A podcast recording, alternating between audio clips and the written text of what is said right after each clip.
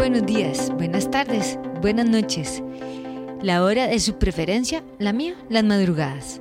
Les cuento que hoy estamos en un nuevo estudio de Producciones Chiquitín con Gabriel Jiménez y para ustedes Carlita Solís. El tema de hoy, espero les guste, les encante, a mí me apasiona. ¿Por qué? Porque a mí me encanta trabajar los personas con problemas cardíacos y hoy vamos a hablar de la hipertensión o como vulgarmente le conocemos la presión alta. ¿Y qué tiene que ver eso con el ejercicio?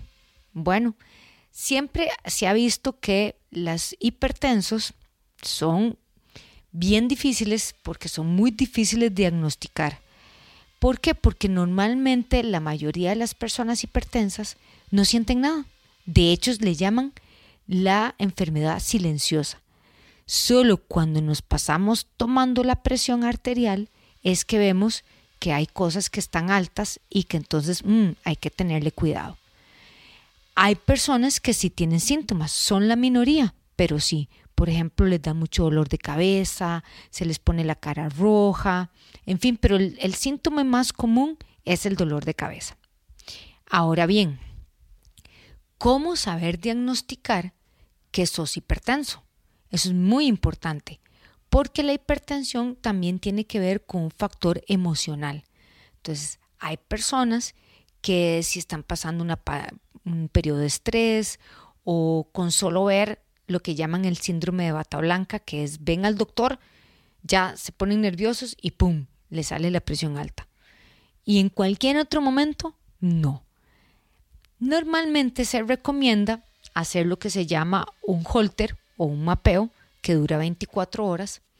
O, si queremos hacer algo más sencillo, es tomarse la presión por lo menos 15 días, todos los días, ¿verdad? Ojalá puede ser a la misma hora o diferentes horas, anotarlo y ver si realmente fue un evento de solo un día o dos días o, o sí, o de verdad, sí me salía la presión alta. Pero bien, ¿qué es lo que se dice que es tener presión alta? Es cuando andamos lo que se llama presión diastólica y sistólica. Vean qué interesante o lo que uno llama presión alta y presión baja. Es súper divertido esto. Cuando hablamos de la presión alta, ¿verdad? Es que no debería de pasar de 140 y cuando andamos la presión baja es que no debería estar arriba de 90. ¿Ok? Entonces, si esos dos rubros se pasan, ya sea de 140 para arriba o de 90 para arriba, o los dos arriba, sí hay que poner mucha atención. Y si vemos que son días constantes que nos sale los detalles altos, entonces sí hay que ir a ver al médico y mejor revisarse bien. ¿Por qué revisarse bien? Veamos un poquito así de forma general qué es la mecánica del corazón, cómo funciona eso de la presión alta, presión sistólica y diastólica, la presión baja. Resulta ser que el corazón es, un, es un, una bombita es súper interesante. Ella es autónoma, es un músculo, ¿verdad? Por eso es que se entrena, porque es un músculo, donde le llega la sangre sucia, lo que nosotros llamamos el llenado, la presión alta, por decirlo así en forma vulgar. Y es cuando viene la, es el retorno de la sangre que viene sucio de haber pasado por todas las áreas musculares o por todas las áreas que nos necesitamos. Entonces, el corazón con los pulmones lo limpia y ¡pum! como es una bombita, lo expulsa por lo que se llama la presión baja o la diastólica, que es donde da ya la expulsión de la sangre limpia para que vuelva a activarse. Y ese es su ciclo. Tenemos las válvulas de llenado, las válvulas de vaciado. Presión alta, presión baja. Así de importante es. Y recordemos que por dónde corre esa sangre. Esa sangre corre por las venas y las arterias. O sea, imagínense cuando llueve tener nuestras canoas y bajantes de la casa. ¿Qué es lo que pasa cuando tenemos la presión alta o que somos hipertensos? Que esas canoas y bajantes se van deteriorando, se van herrumbrando. Y el problema es que no podemos cambiarlo. No es como la casa que quitamos y ponemos. No, en nuestro cuerpecito no podemos quitar y poner. Entonces eso nos puede desarrollar a problemas cardíacos de mayor gravedad. ¿Qué es lo que hace el medicamento cuando ya definitivamente estamos diagnosticados de que somos hipertensos? ¿Verdad? Ya probamos todo, bajamos de peso, nos pusimos a hacer actividad física, eh, comimos con menos sal, fuimos a la nutricionista, fuimos al cardiólogo, ¿verdad? Y definitivamente porque hay personas que puede suceder que cuando empiezan y hacen cambios de estilo de vida, puede ser que no lleguen a estar tomando medicamentos perennemente. Hay gente que sí, que definitivamente tiene un factor genético o cuesta mucho hacer los cambios de vida y necesitan tomar la presión, pastillas para la presión. Pero ¿qué es lo que hace esa pastillita? Eso lo que hace es que regula el llenado y el vaciado. Y es como ponerle pinturita, estarle poniendo pinturita a las canoas, porque no las podemos cambiar. Ahora bien, puedo hacer ejercicio. Perfectamente usted puede hacer ejercicio. Si ya estamos diagnosticados, tenemos un medicamento, es súper importante que le digan al profesional del movimiento humano que ustedes están tomando la pastilla para la hipertensión, que están tomando un beta bloqueador, lo que sea que estén tomando.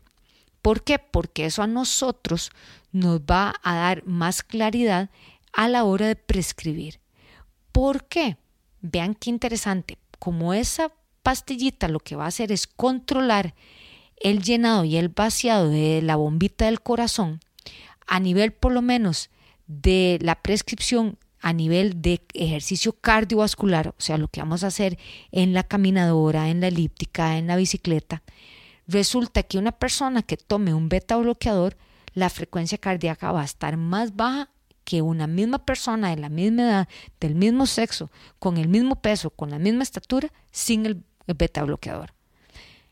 Inclusive ahí es cuando usted escucha a las personas decir, uy, pero es que eh, mi amigo que es de la misma edad, si llega a 120 pulsaciones, 130, en cambio yo con costos llego a 90 o 100. Claro, porque si usted toma una pastilla, un beta bloqueador, su cuerpo, o sea, su corazón lo tiene más frenado. Entonces va a ser imposible llegarle a eso. Y recordemos que entre mejor condición física, mi frecuencia cardíaca más baja. Entonces se vuelve más eficiente el llenado y el bombeado. Entonces nuestra frecuencia cardíaca en reposo es más baja y por ende a la hora de hacer ejercicio también es más baja. Pero bueno, si soy hipertenso, si tengo presión alta, ¿puedo hacer ejercicio? Sí, de hecho a veces es muy normal o vemos frecuentemente, tal vez no lo hablemos de normal, frecuentemente, que los hipertensos yo les tomo la presión arterial antes de hacer ejercicio, los pongo a hacer un poquito de cardio, ya se tranquilizaron, este, se relajaron, los bajo, los pongo a descansar dos, tres minutos y les vuelvo a tomar la presión y ya la tienen normal. ¿Ven? Porque es algo a veces emocional.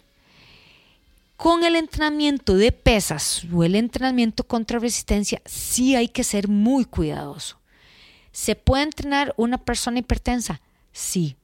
El colegio eh, del colegio americano nos hablan, nos prescriben, pueden hacer tres, cuatro veces por semana ejercicio, pueden hacer ejercicios de 8, 10, 12 repeticiones, 3, 4 series, pueden hacer áreas musculares grandes, pequeñas siempre y cuando, y esto es súper importante saber, siempre y cuando tengan el medicamento adecuado y estén controlados.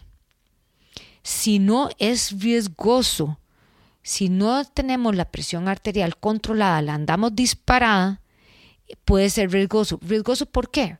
Recordemos que la sangre va por las arterias, por las venas. O sea, imagínense que llovió y está corriendo el agua por las canoas.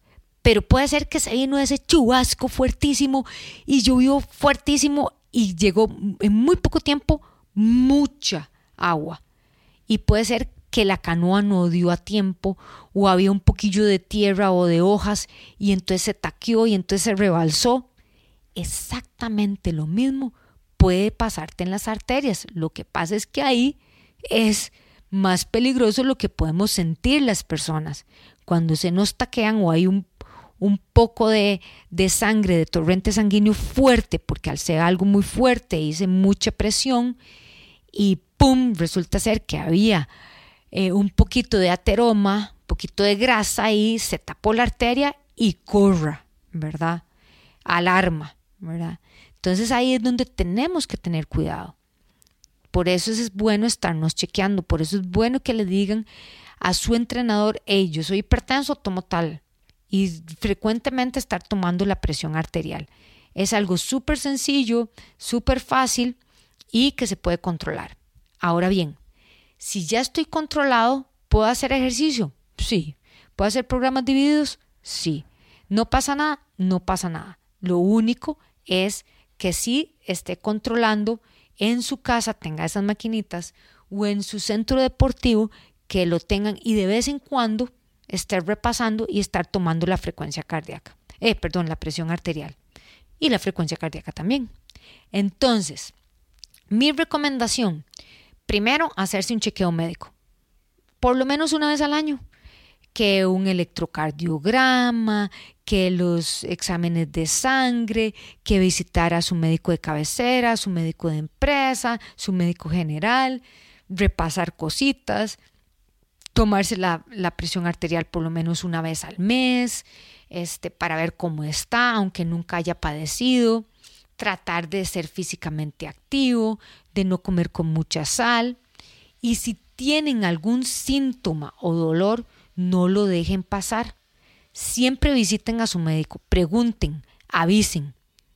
¿verdad? Siempre es importante. A veces hay gente que me dice, no, no, es que yo me siento algo, pero mejor no voy porque si después me sale algo.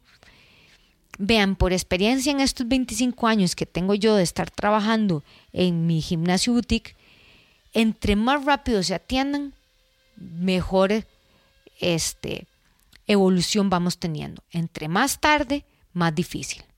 Así que los insto a que se hagan un chequeo médico.